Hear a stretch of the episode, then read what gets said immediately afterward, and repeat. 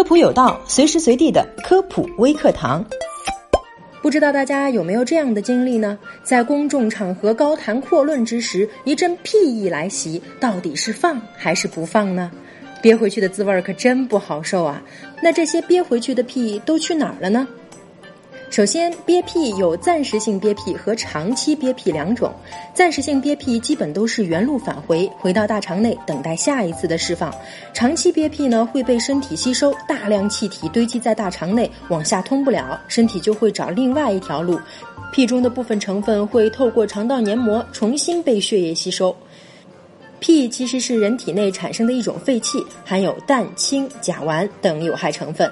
如果长期憋屁，这些有害物质排不出，会被肠道黏膜重复吸收，出现胸闷、腹胀等症状。而且臭气积在体内会导致腹痛，使消化吸收的功能降低，甚至影响大便的排泄，出现便秘。而人在便秘时，大肠内会堆积更多的有害物质，产生更多的废气，从而形成恶性循环。如果长期不能排出体内的这些废气，会使体内的器官受到严重的影响，特别是肝脏这类解毒器官的负担加重，长此以往会减弱肝脏的解毒功能。